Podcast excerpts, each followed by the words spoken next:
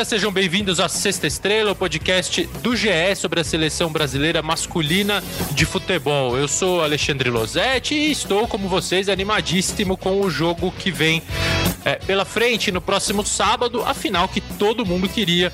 Né? Afinal de contas, essa Copa América toda desorganizada, feita em cima da hora, trazida para um Brasil onde ainda morre muita gente de Covid-19, trazida ali num esqueminha feito por três presidentes, é, mas ela vai valer a pena pela final.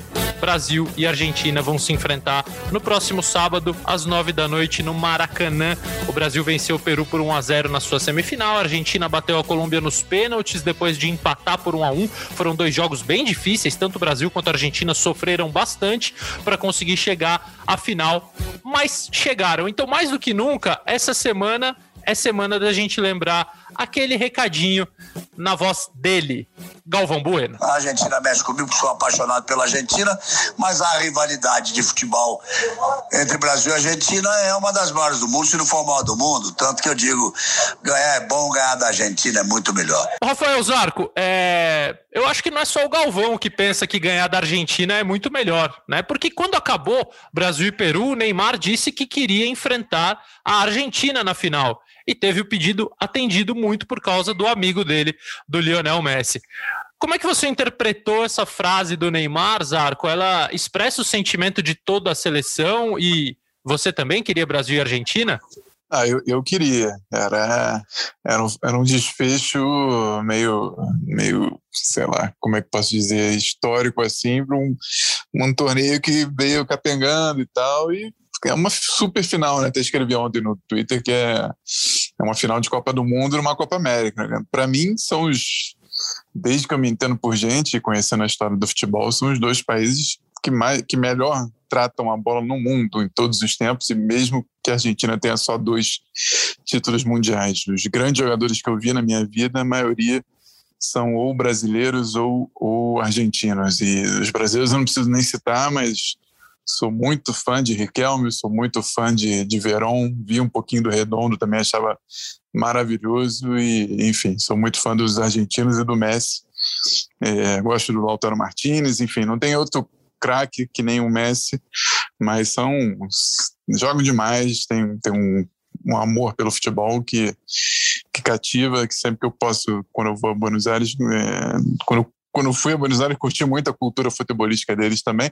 Mas falando do Neymar, eu acho que tem também a coisa do Neymar não estar tá muito lá feliz com, com os colombianos, ter aquela, ter aquela rixazinha pessoal e e acho que o Neymar também gosta, né? De jogo grande, assim, né? Um super clássico desse. É, acho que era, é do.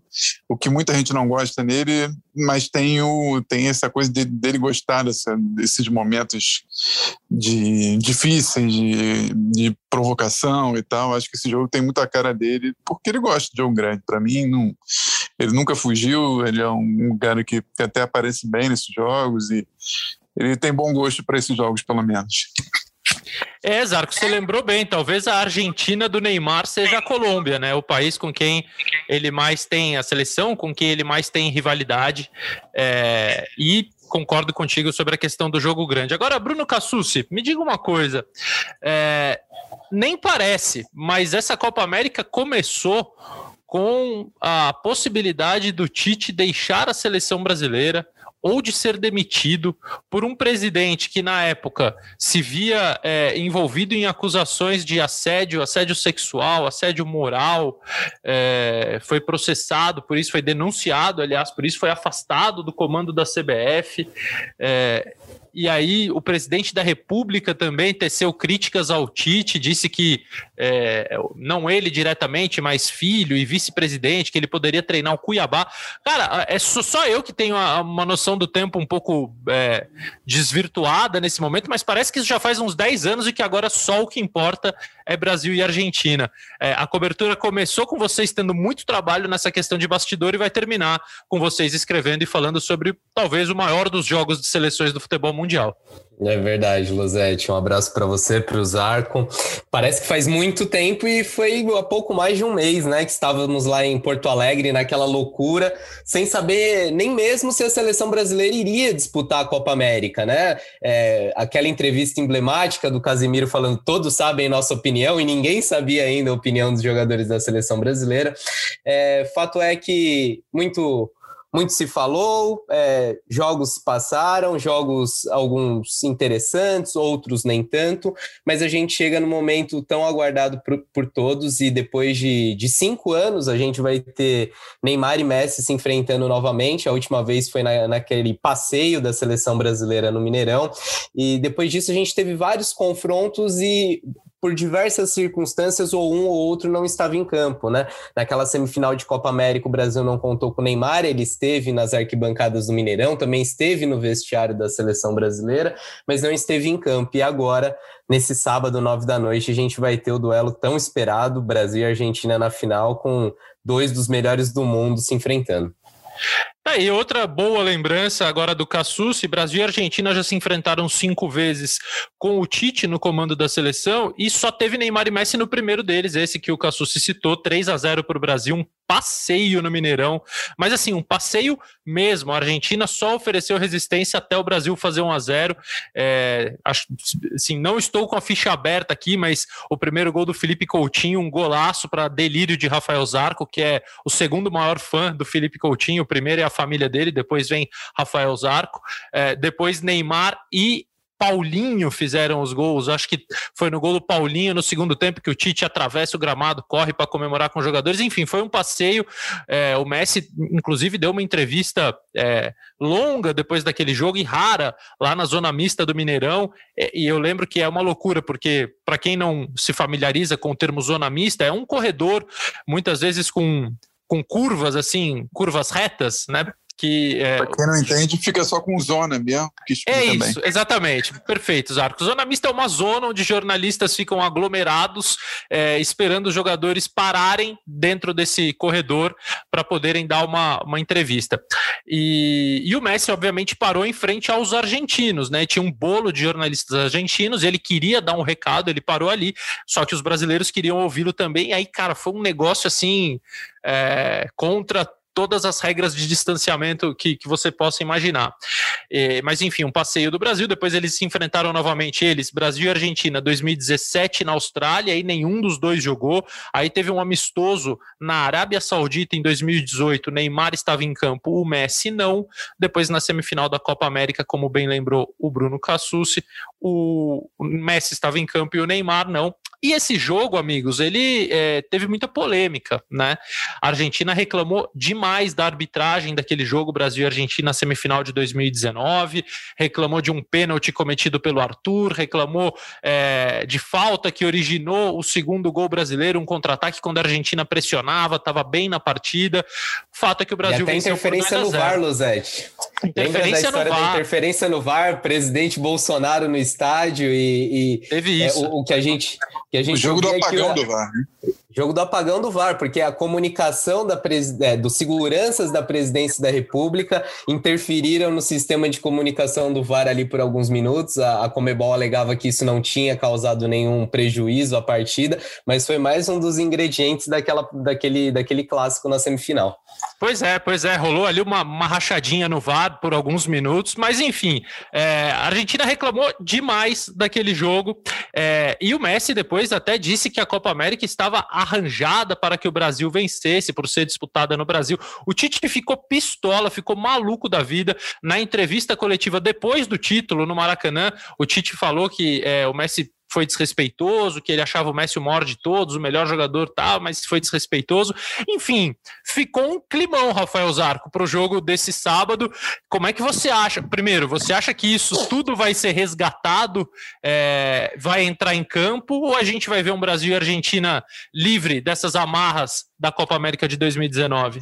Olha, tô curioso. tô lembrando que não só o Tite, né? Todo mundo falou muito, né? O Thiago Silva falou em de respeito e e eu lembro até que os jogadores mais, mais jovens, né, é, falaram em zona mista depois daquele título, né, em 2019. é, todos ficaram muito ofendidos né, com o que falou o Messi, e, e é meio que um, um, um, não sei, um código de ética ali que existe ali entre o jogador, né? Enfim, é, porque você acaba envolvendo a, a seleção, né? Os jogadores que estão ali, como se eles fizessem parte de, um, de uma farsa, né? De um, né?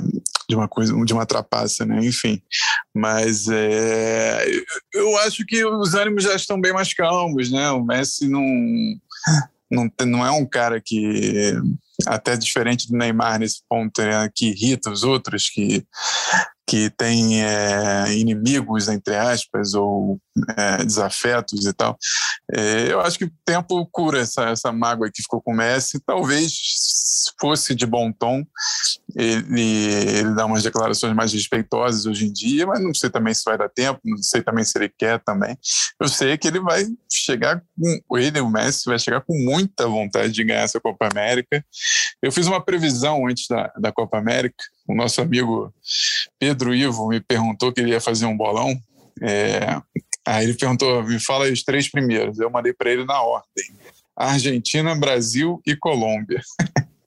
então eu estou perto de acertar. Eu acho que o Brasil é melhor, mas eu acho. Acho não, tenho certeza que o Brasil é melhor, mas eu acho que os deuses do futebol vão dar essa, essa vitória ao Messi. Pronto, falei.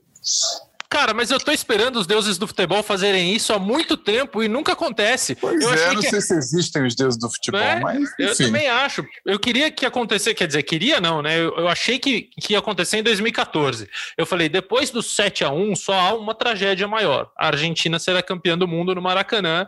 Então, cara, os deuses do futebol, se eles forem.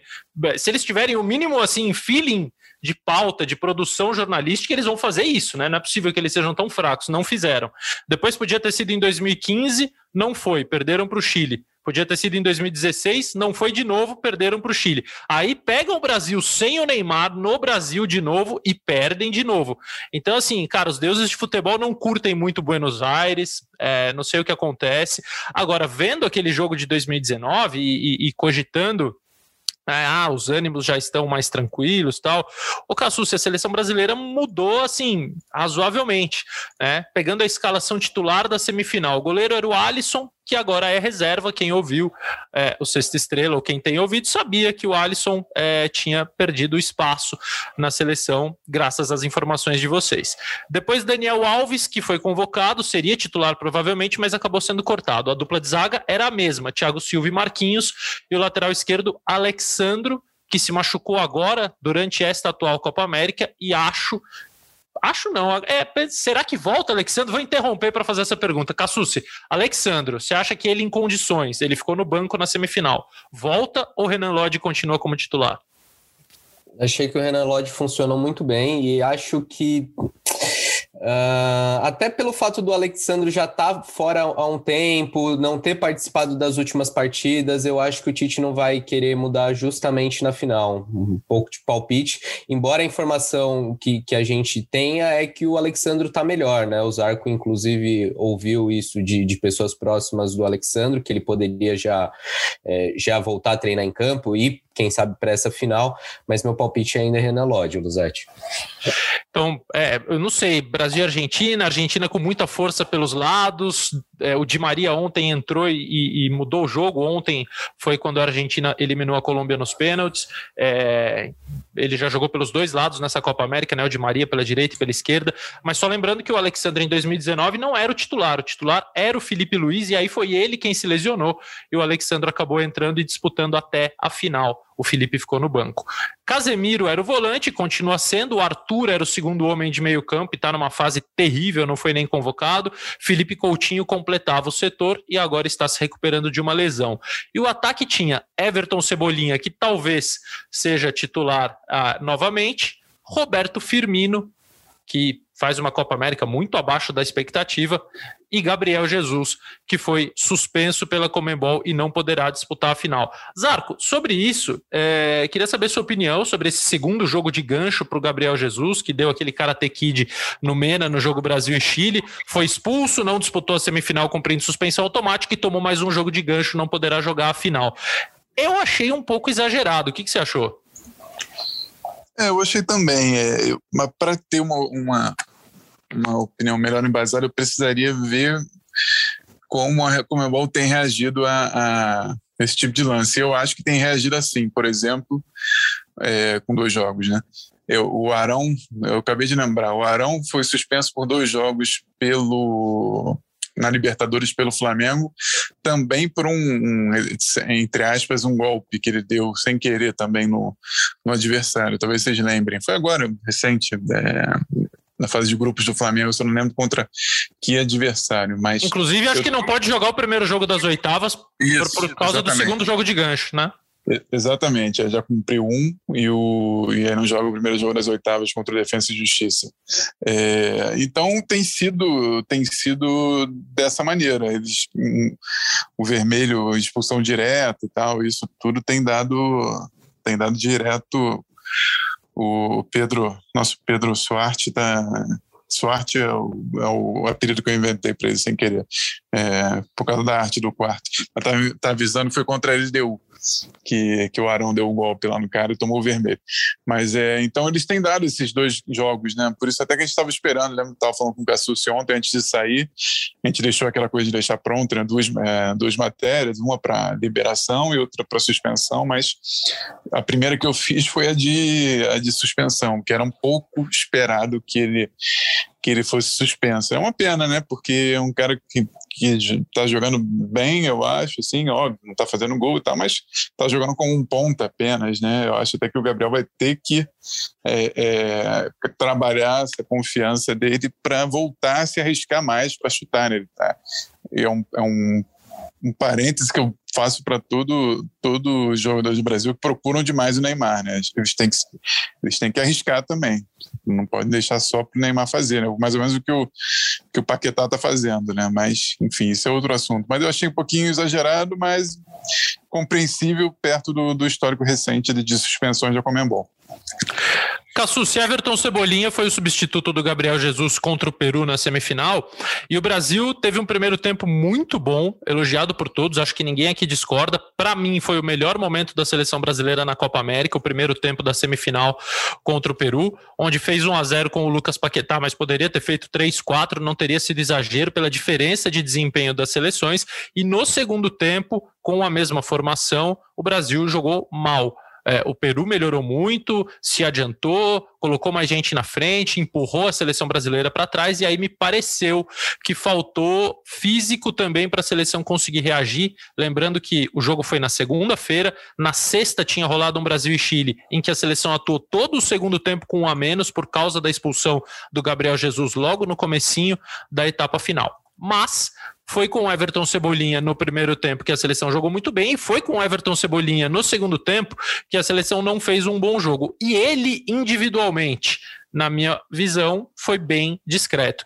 Cassus, você acha que ele vai ser mantido na vaga do Gabriel Jesus ou o Tite vai continuar mudando a seleção brasileira como ele tem feito jogo após jogo para encontrar uma formação melhor e enfrentar a Argentina na final?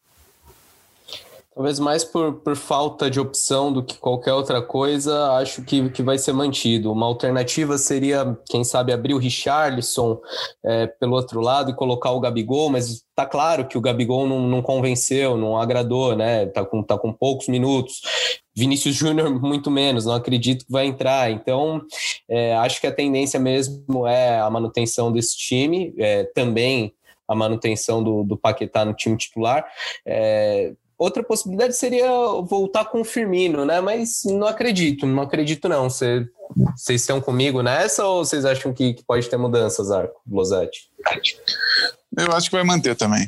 Eu acho que no máximo, talvez, quem sabe, é, possa ter um cuidado defensivo a mais com, com o Alexandro no Lodge, mas se eu tivesse que apostar, daria 60 40 no Lodge nessa, nessa chance de começar o jogo, 60% a 40% a favor do Lodge.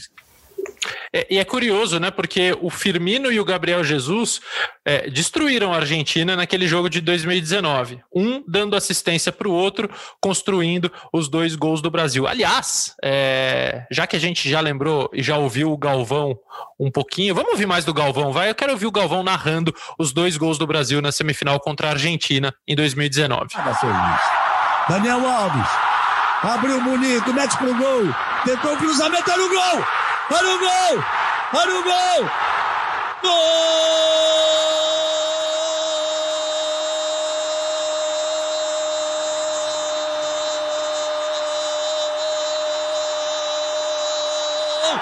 É do Brasil! Brasil! Bora, Gabriel! Vambora, Gabriel! Sou mais você! Vambora, Gabriel! Vambora! Olha o gol! Olha o gol! Olha o gol! Olha o gol! Gol!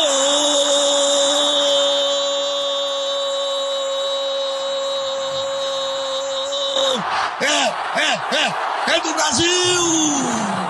Brasil! Pois é, cara, foi um jogaço absurdo no Mineirão. Eu lembro que é, a gente ficava, sentiu pela primeira vez ali é, como se fosse realmente um jogo de Copa do Mundo, um jogo valendo muito. O Daniel Alves jogou um absurdo, ele colocou o jogo no bolso num determinado momento, em todos os aspectos técnico, tático, emocional. Ele entrou na mente dos argentinos. O Alisson defendeu uma falta do Messi com nojo. É, ele que tinha tomado um gol de falta do Messi no Barcelona e Liverpool, um golaço absurdo absurdo no ângulo e já se preparou para a cobrança, pegou assim, encaixando a bola no ângulo. Então o Brasil fez um grande jogo, é, mas o Firmino, que foi protagonista lá, e o Cassucci falou agora há pouco, ah, o Gabriel jogou poucos minutos nessa Copa América, o Gabigol. Ele jogou mais minutos do que o Firmino. Ele tem 199 minutos de jogo e o Firmino só 195. Essa queda do Firmino, Zarco, você acha que se deve é, à mudança de é, posicionamento, a mudança tática da seleção brasileira, que agora tenta jogar é, com o Neymar mais por dentro. O Neymar mais por dentro acabou tomando um espaço que o Firmino usava muito, porque são dois jogadores que jogam por dentro, mas que são construtores, é, que gostam de voltar, receber a bola numa zona é, mais um pouquinho mais atrasada do que normalmente um centroavante faz. Não são jogadores de área, eles gostam de vir de frente para o gol adversário. É, essa, esse deslocamento do Neymar que está jogando muito por ali, acabou tirando um pouquinho de espaço do Firmino, na tua opinião? Eu acho que sim, embora é, já não seja de hoje que o Neymar já recua um pouquinho mais, né? Mas agora tá mais, mais consolidado ali com esse dois, três passos para trás do campo, né? E o, e o Firmino acaba ficando um pouco sem espaço e não consegue, como ele não tem, ele não é um cara de muita velocidade, ele não é um cara de, de muita presença de área, assim. E, e não e não está encontrando tabela para o Neymar, né? O que o que seria perfeito, né? Porque o que o, o que o Paquetá tá, fez em alguns momentos aí nesses últimos jogos, é, eu acho que cabe ao Firmino fazer. Né? Ele tem todos os atributos para isso, né? Tem técnica, domina muito bem de primeira, devolve muito bem de primeira a bola, gosta de procurar espaço assim num, num toque curto. É, talvez seja questão de ajuste, né? De, de um ajuste fino que que acho que já nessa, nessa competição não, não deu para fazer, mas o Tite ainda pode encontrar. Eu acho que eu falei isso outro dia, não dá para descartar um jogador com uma técnica como é o Firmino. É, não, não acho que vamos encontrar grandes soluções, é, talvez só depois da Copa América, claro, com, com outros convocados, né? Vamos ver como é que vai o Matheus Cunha na, na Olimpíada, vamos ver como é que vai seguir o Pedro e tal, mas é, o Firmino é, é um jogador que, de características muito peculiares, que a gente sempre diz, mas é, ele sempre ajudou muito, né? Sempre até sem a bola ele conseguia é, roubar muito, muito, muita bola no campo de ataque, né? até o, você citou o, o jogo do, do, da Copa América contra a Argentina, eu não lembro se contra a Argentina, mas contra o Peru com certeza ele, ele rouba uma bola no segundo tempo, quando estava um a um, se eu não estou enganado, ele rouba a bola pro gol do, que agora eu não lembro de quem. Do Gabriel Jesus do Gabriel Jesus. Esse ele rouba a bola. Ele rouba a bola, dá no Arthur, o Arthur dá no Jesus Isso. e o Jesus faz o gol. Exatamente, ele, ele, dá um carrinho no Yotun, eu acho, se eu não estou enganado. Ele consegue roubar a bola, já dá no Arthur e sai o gol. Ele, ele tinha isso muito bom também, né? É, e a gente falou do Everton, Cebolinha, é, ele, também fica torto, né? Porque o melhor momento do Everton na, na carreira dele sempre foi pelo lado esquerdo, né? Que ele consegue deixar o cara, o marcador dele mais na dúvida se ele vai abrir para chutar ou se ele vai no fundo. E pela direita ele, ele é engraçado esse, esse, essa coisa, ele não consegue fazer muito esse movimento, né? Ele, ele tentou ir para cima alguns momentos, até achei que ele começou razoavelmente bem contra, contra o Peru, mas depois não, não conseguiu nem não conseguiu ajudar muito, né? Só com muita força física, né? Do jeito dele, mas não ajudou tanto. Mas eu acho que nesse jogo ele vai continuar. E, e, é engraçado, é engraçado como alguns jogadores viciam no movimento no campo. É porque o Everton Cebolinha, destro, jogando pela esquerda, o natural é que ele traga para dentro e finalize, ou faça o cruzamento de, de pé, né, enfim, com o pé invertido, cruzamento para em direção ao gol para ver se algum companheiro desvia. E ele jogando na direita, ele faz as mesmas coisas. Ele trouxe para dentro e finalizou com o pé esquerdo, que não é o melhor. Ele tentou cruzar com o pé esquerdo, em vez de ir na linha de fundo, né, de jogar mais, porque o jogador acaba viciando naquele movimento é, que é mais comum, que é mais habitual dentro da carreira dele. Agora, Cassucci, o Zarco falou. dar um pitaco do, do Firmino que o Zarco estava falando, Losante? Pode, é. eu ia até continuar nesse assunto contigo, dizendo que jamais descartar o Firmino, só acho que não é o melhor momento dele. É isso, e a gente está falando do momento dele na seleção, mas vale lembrar que já não foi uma temporada boa também pelo Liverpool né, em que pese todos os problemas que o, que o clube inglês teve, de lesões, é, mas já na, na, no campeonato inglês, na temporada pelo clube, o Firmino não vinha bem, né, e reconhecido por ele, que foi uma temporada abaixo, ele fez só nove gols em 41, em 48 jogos, é, então não, não é que na seleção o Firmino não está bem, né, ele já não vinha de uma grande temporada e também não está fazendo uma Copa América à altura do que, ele, do que a gente sabe que ele pode fazer.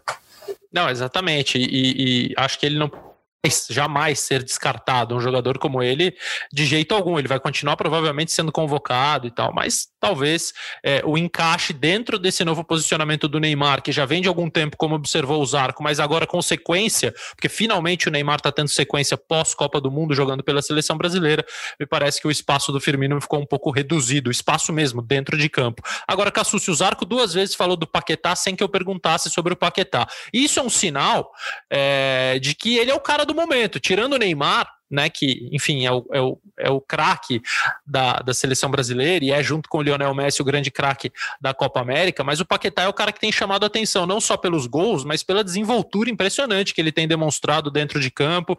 É, tanto sem a bola, ele me parece super combativo, participativo numa segunda linha de marcação, e com a bola arriscando, produzindo ótimos momentos. É, acho às vezes que é, é, aquela coisa que o Zarco também já falou, ele se associa demais ao Neymar e menos a outros jogadores, e a função dele como meio-campista é fazer todo o time jogar e distribuir, é ter a noção de que às vezes o Neymar vai puxar uma marcação e ele vai poder se associar a outro jogador, porque obviamente a defesa adversária vai estar sempre preocupada com o Neymar. Mas é, eu acho que o saldo dessa Copa América, independentemente do que aconteça na final, é muito positivo para o Paquetá, né, Cassucci? Extremamente, Luzete. É, é um jogador que está se destacando nessa Copa América, que já tinha tido oportunidades na seleção, inclusive é, uma delas. É, ele vinha sendo convocado, né? Disputou a Copa América, a última Copa América, mas por pouco tempo, jogou 13 minutos. E aí, depois da Copa América, uma das chances que ele teve, inclusive, foi contra a Argentina, naquele amistoso lá na Arábia Saudita, que a seleção perde. Ali o Tite usou ele contra, como titular. É, também deu chance para o Paquetá no jogo seguinte contra a Coreia do Sul, mas em nenhum momento o Paquetá tinha rendido como ele tem, tem rendido agora, né? E numa posição que a gente sabe que é carente para a seleção brasileira. É, mais que, que ainda tem o Felipe Coutinho para voltar, está se recuperando de uma grave lesão. É, mas é um, uma posição que a seleção sente falta há tempos e o Paquetá mostrando que ele ele pode ser versátil atuando, seja é, como um segundo volante, acho improvável, né? Porque o Fred vem muito bem, porque o Brasil tem, tem outros bons jogadores nessa posição, mas principalmente como, como esse, esse meia, o, o, o principal articulador da seleção. É, sobre isso de, de procurar muito o Neymar, tem aquilo que a gente já falou de da idolatria que outros caras da seleção têm pelo Neymar e, e, é natural. E tem também o lance do Neymar chamar o jogo o tempo todo, de, de querer estar tá com a bola. A gente vê ele cobrando os companheiros quando não recebe o passe, ele fica pedindo a bola, enfim, acho que tem um pouco disso. E o Paquetá, acho que na medida dos jogos, quando for se soltando, também vai, vai entender que, que precisa é, buscar outros companheiros, não só o Neymar, e isso vai potencializar até o jogo do Neymar, para que ele receba em melhores condições. Né? E, gente, o Paquetá, na final da Copa América, vai completar 21 jogos na seleção brasileira com o Tite.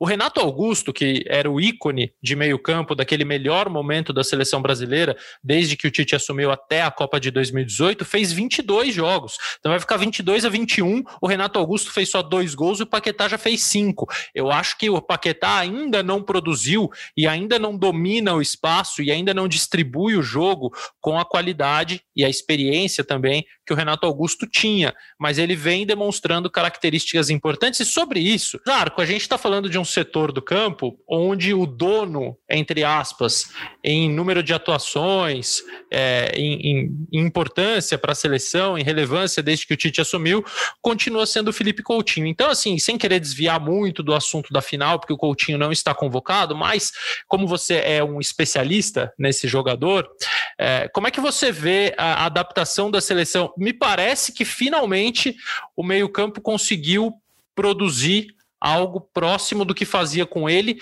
sem ele. Eu vi uma dependência muito grande do Coutinho, mesmo ele não estando no seu melhor momento já há algum tempo. E eu me lembro quando o Tite disse em 2016, 17, ele falou assim: Eu gosto muito de meio-campista, eu gosto de ter sempre quatro meio-campistas jogando no meu time, independentemente do sistema que eu jogo. Pode ser 4-1-4-1, pode ser 4-3-3, pode ser 4-4-2, mas de ter quatro jogadores que têm origem de meio campo. E os meio-campistas do Brasil minguaram tanto que ele jogou com dois, muitas vezes, nessa Copa América. É, então, como é que você vê é, esse desenvolvimento do setor de meio campo do Brasil e o Felipe Coutinho, que provavelmente já vai poder ser convocado na próxima data FIFA? Eu acho que a questão de, de um ajuste, né? É, Coutinho quase sempre jogava mais pela esquerda, né, puxando pela esquerda. Agora a configuração da seleção mudou bastante, né? Quando joga o Lodge, então é o Lodge que sobe muito mais ali e afunda, né? Num, é, e, e, agora tem dois pontos abertos quase sempre. O Paquetá está tá atuando pela direita, direita para o meio. Mudou bastante, né? Mas é uma nova opção. Eu não sei como é que o Tite vai vai ver o que vai fazer com o Coutinho quando ele voltar, depende de como ele voltar também, mas é algo que a gente já discutiu também aqui, enfim, em matérias, a escassez é grande nesse, nesse setor, nesse, nessa função. Acho que está todo mundo curioso para ver o Claudinho nessa, nessa seleção olímpica também, se ele pode se consolidar realmente com uma grande uma, uma aposta aí nas próximos, na próxima convocação, lá em, em, setembro, né? Na próxima data FIFA. Isso. É, e, e, o Paquetá, o Paquetá tem é, é realmente muito versátil. Estou assim, lembrando do que o Juninho Pernambucano falou para gente, né? Deu uma entrevista para o Fred Gomes, até que a gente aproveitou que a gente estava pedindo essa entrevista para ele. É, o Paquetá pode jogar de segundo homem, de terceiro, pode chegar aquele meio atacante praticamente ali que está na área o tempo todo. Ele, ele, é muito versátil. Eu acho que ele tem um pouquinho de diferença do Coutinho. O Coutinho tem um pouquinho mais de visão é, de jogo, de botar aquelas bolas mais recuadas, que o Paquetá não arrisca tanto lançamento. É, agora me vê a cabeça aquele gol do gol do próprio Paulinho na Copa do Mundo, que o Coutinho dá aquele lançamento. É, também outro lance muito parecido com esse, que, que o Coutinho pega no meio e dá pro, contra a Colômbia, não sei se vocês vão lembrar, aquele empate 2 a 2 lá na, acho que em Los Angeles, que ele lança para o Daniel Alves, Daniel Alves cruza acho que para o Neymar completar. Como você disse que eu sou um especialista de Coutinho, é porque eu tenho boa memória sobre esses lances do Coutinho. Ele, ele recua e, e, tem uma boa visão de jogo de lançamento, que o Paquetá não faz muito. É, então tem essa diferença no jogo dos dois. E, e o Paquetá muito mais forte, né, de, de ganhar muito mais bola, o que o Coutinho não é. Coutinho, se tem uma coisa que eu sinto que eu sinto um déficit do Coutinho é de ganhar algumas divididas, algumas bolas que mais ou menos o que acontece com o Everton Ribeiro em algum momento, embora o Coutinho seja muito mais forte do que o Everton, mas é, ainda tem o Everton, né? Tá, estamos falando tanto que até esquecemos do Everton, que eu esqueci do Everton também, mas é uma nova configuração. Não sei qual o futuro do Coutinho na seleção, sinceramente. Sei que ele está com muita vontade de voltar, né? Ele pertence muito a esse grupo do, do Neymar, né? Mesma geração, é. vai ser muito tempo. E tem também um entendimento muito bom com o Neymar, né? Ele sempre teve, de, dentro de campo também, né? Se ele tivesse, se ele tivesse disponível, para mim, ele seria a opção perfeita para jogar essa final no lugar do Gabriel Jesus. Ou pela direita mesmo, como ele já jogou no melhor momento dele pela seleção brasileira, ele jogava pelo lado direito, ou trazendo o Richarlison para a direita, colocando o Coutinho na esquerda e mantendo o trio de meio campo. Acho que ele e o Paquetá podem jogar juntos sem nenhum problema, desde que, claro, o Felipe Coutinho volte a ser o melhor Felipe Coutinho. Esse dos últimos anos, no máximo, vai acabar disputando uma posição com essa seleção que aos pouquinhos começa a se encaixar. Agora, na nossa reta final, o Cassus, eu li uma matéria muito legal sobre o lateral direito Danilo. É, eu queria que você desse um, uns spoilerzinhos para convencer a galera a acessar o GE. Globo. Não que elas precisem de mais motivos para isso, mas é sempre bom. É, o cara é diferentão, né? Assim, além de ter jogado todos os minutos, quase todos os minutos da seleção brasileira na Copa América, mas o que mais jogou, é, ele tem uma rotina um pouco peculiar assim de jogador de futebol né? É isso mesmo, Losete. A gente achava que ele seria, poderia ser o substituto do Daniel Alves, e ele está se mostrando o substituto do Felipe Luiz, né? É, nesse lado diferente, fora de campo, nesse lado. É, é foge um pouco do, do, padrão boleiro que a gente está acostumado, né? É, Para dar o spoiler que você pediu, nessa entrevista, o, o Danilo conta um pouco da, da rotina, da, dos passatempos dele, principalmente nesse tempo de concentração, né? Então, não sei você, mas eu ando com as, com as minhas leituras bem atrasadas, assim, eu não tenho tido tempo tempo para ler muita coisa, trabalhando muito nessa cobertura da Copa América. Hoje eu tô tá lendo tá nessa... sobre Bragantino e Cuiabá, é só o que eu consigo ler atualmente, amigos. Está difícil. Então, e o noticiário anda muito movimentado, a gente também não, não tem tempo para parar para ler livro, para ver coisas é, mais, mais pensadas, assim, mais longas. Enquanto isso, Danilo tá devorando os livros, cara. Danilo falou que já leu dois livros nessa Copa América, começou o terceiro nesse tempo na Granja, e, e ele conta todos os cuidados que ele tem, muito assim, com, com a cabeça, com o mental dele, a questão de, de praticar yoga, de é, fazer meditação. É um cara que, assim, para falar de futebol é muito legal e a gente já publicou algumas matérias com o Danilo em relação a isso, trabalhou com dos melhores técnicos do mundo, né? Guardiola, Zidane, Ancelotti e e também para falar de outros assuntos, né? Ele é um poliglota, está preocupado é, em entender a formação do, do cérebro das crianças, porque ele é pai de dois garotos. Enfim, um papo bem legal, tá lá no, no GE. Globo. Quem, quem puder dar essa moral e, e dar o clique lá na minha matéria com o Zarco, ficamos agradecidos. Olha, recomendo fortemente. E, Zarco, finalizando aqui contigo, é, final no Maracanã, sábado à noite, nove da noite. É, aliás, primeiro, parabéns a Comembol por colocar a final num horário em que todos os europeus estarão dormindo. Né? Um brilhante. A gente tem um Brasil e Argentina que, para mim, é um jogo maior do que qualquer duelo de qualquer de quaisquer seleções europeias. A gente tem dois gênios do futebol se enfrentando e o europeu que quiser assistir vai ter que acordar de madrugada, botar o despertador, porque a Comembol marcou a final para as nove da noite. Então, é um exemplo de como não vender o seu produto, mas bom, talvez ela tenha vergonha mesmo de vender um produto nesses gramados em que se joga, tal. Pode ser uma boa explicação. Duas da manhã, uma da manhã, três da manhã por lá. É, é, uma, duas, três, não antes de uma da manhã. Agora, a pergunta que eu te faço é a seguinte: o gramado do Maracanã, é, a gente pode esperar um gramado bom ou um gramado melhor que o do Engenhão, que não é lá muito difícil? E a segunda pergunta é: há possibilidade de termos público nesse jogo, Zarco? Bom, para pergunta 1, um, eu, eu vou lembrar Eurico Miranda, que uma vez disse para um repórter do lance que falou do gramado, perguntou se ele era jardineiro numa coletiva de imprensa. mas, não, é, não é porque eu não sou jardineiro que eu não quero comentar, mas o. o bom, o, o, a gente conversou ontem né, com um agrônomo, engenheiro agrônomo, né? Aquela, aquele tipo de profissão que a gente não, não nem sabe exatamente que está no futebol, mas tem, né? Obviamente, para cuidar dos gramados, é, existe uma série de, de cuidados e profissionais como esse contratados. Né? Ele disse que está tá dentro do possível, está muito bom, mesmo que, obviamente, não seja o tempo ideal para cuidar. Né? A, gente, a gente teve uma Copa América que foi decidida dez dias antes de começar. E o Flamengo, Flamengo ou Fluminense, eu não lembro exatamente quem jogou, mas acho que foi o Flamengo, aquele jogo contra o Bragantino, dia 23 de junho, que foi a vitória do Bragantino no último lance do jogo até. Então, desde aquela noite, no, no própria noite do dia 23 de junho, a, a empresa que cuida do gramado passou a tratar o gramado, tirou, trocou 40% do gramado, né, o que é uma coisa muito é, significativa, né? quase metade do gramado. É, a parte que não pega mais sol, não pega muito sol, que é no norte do Maracanã. É, aliás, a Copa do Mundo trouxe isso, né? um bando de, de, de, estádios que a cobertura praticamente É, no Mané Garrincha isso ainda é pior, né? Faz muito mais sombra do que, do que era antes.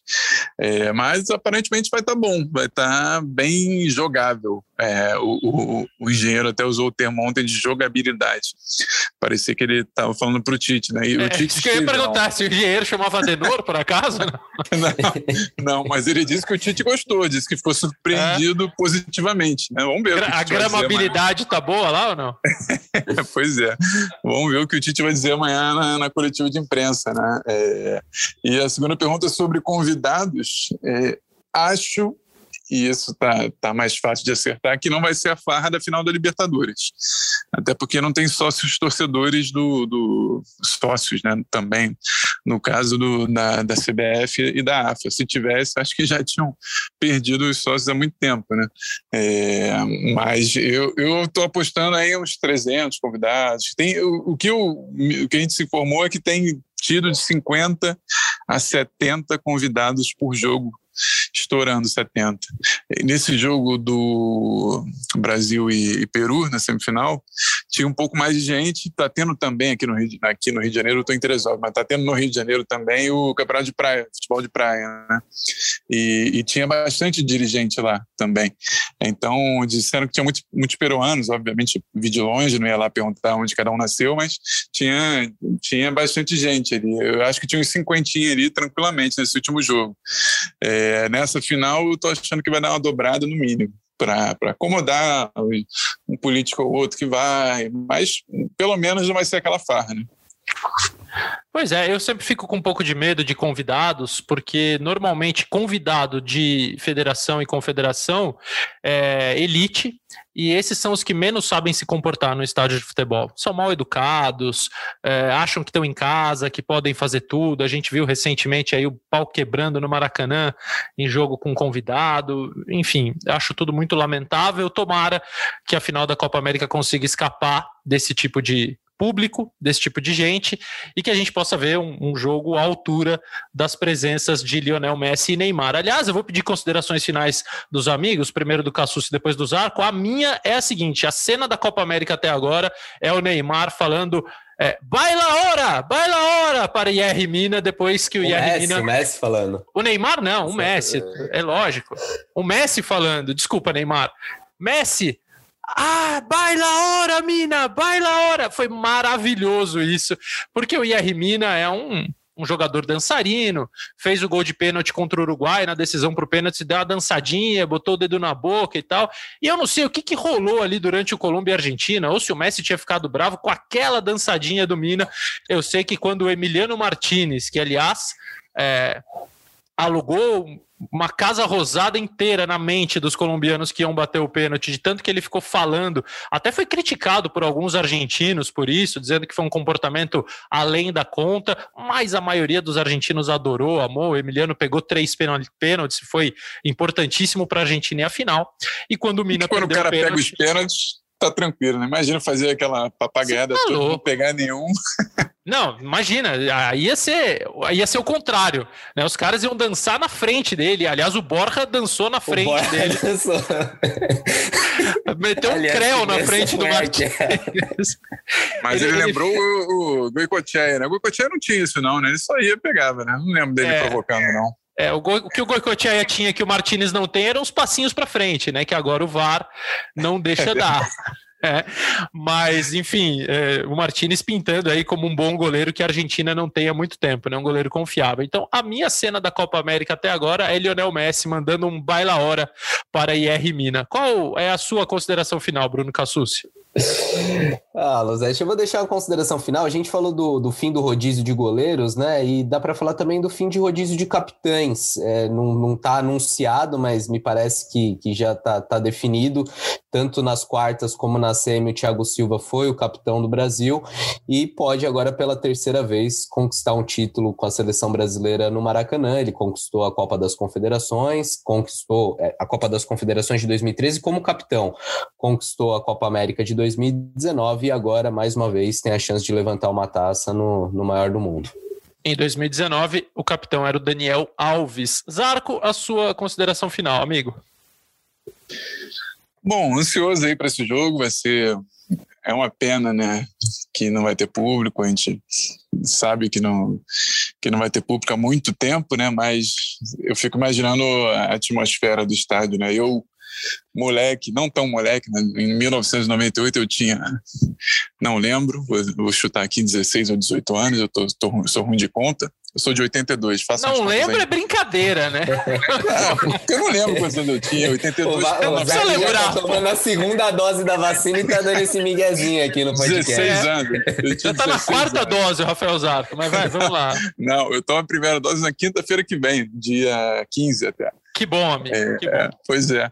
E, e eu estava em 98 como um torcedor é, apenas, e naquele jogo antes da Copa do Mundo. Aliás, o último jogo oficial ali de. Oficial não, né? Foi um amistoso, né? Também depois teve o Brasil e Barcelona que jogaram Romário e Ronaldo, mas o Maracanã entupido, não, não, não esqueço que era o Maracanã mais antigo, né? É, fiquei acho que na última último degrauzinho da arquibancada que tinha não tinha aquela barreira que hoje tem e, e foi um, assim, para um moleque viciado em futebol como eu era, foi um, um momento inesquecível, hino nacional, todo mundo cantando, ainda não tinha esses poréns aí que a gente tem hoje de, de ver a bandeira às vezes, dar um certo certa raiva, tudo.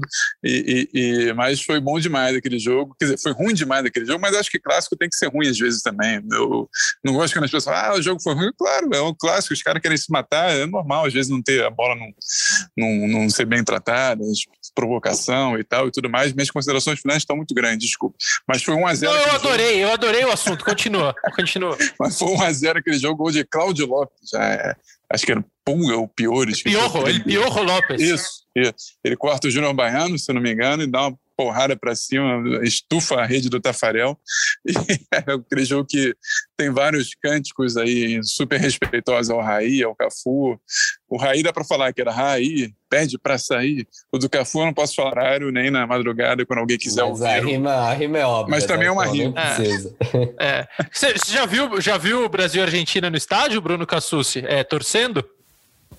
Torcendo não, Losete. Vimos juntos aquele Brasil e Argentina na Copa América do Mineirão 2019, Sim. mas torcendo nunca tive oportunidade. O máximo que eu vi foi um showball com Maradona em São Bernardo do Campo na, alguns anos atrás aí, mas, mas como torcedor nunca tive esse privilégio. São Bernardo é Maradona, né? Né? Maradona foi a São Bernardo do Campo, olha só. É, terra de Bruno né? Cassucci, né? Você acha que o cara não vai querer ir à terra de Bruno Cassucci? Óbvio que vai. Pedro Suaide, você já viu Brasil e Argentina no estádio, Pedro?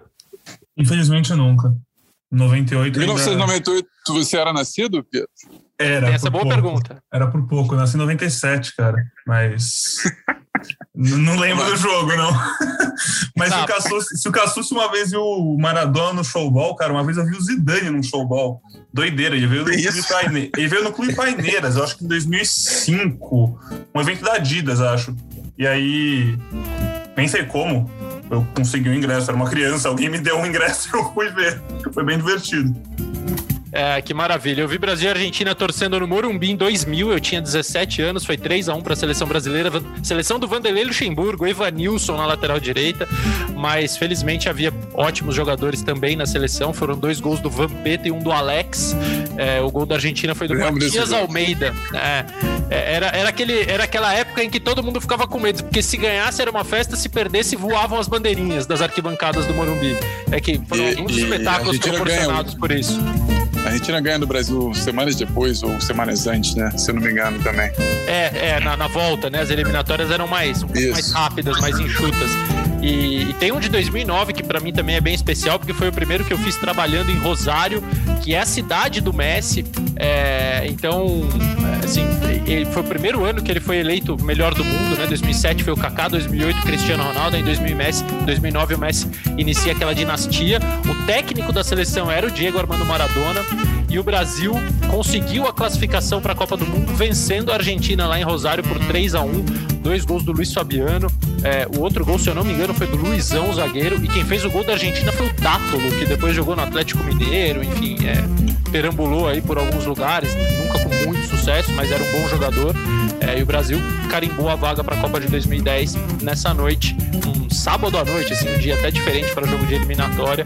Então tá aí. Lembrem-se do seu Brasil e Argentina especial e torçam para o Brasil transformar esse de sábado. Aliás, esse de sábado não tem como não ser especial, né? Porque ou teremos mais um título da seleção brasileira, que é sempre legal, ou teremos o primeiro título de Lionel Messi com a seleção argentina e o primeiro título da seleção argentina depois de 28 anos de tabu.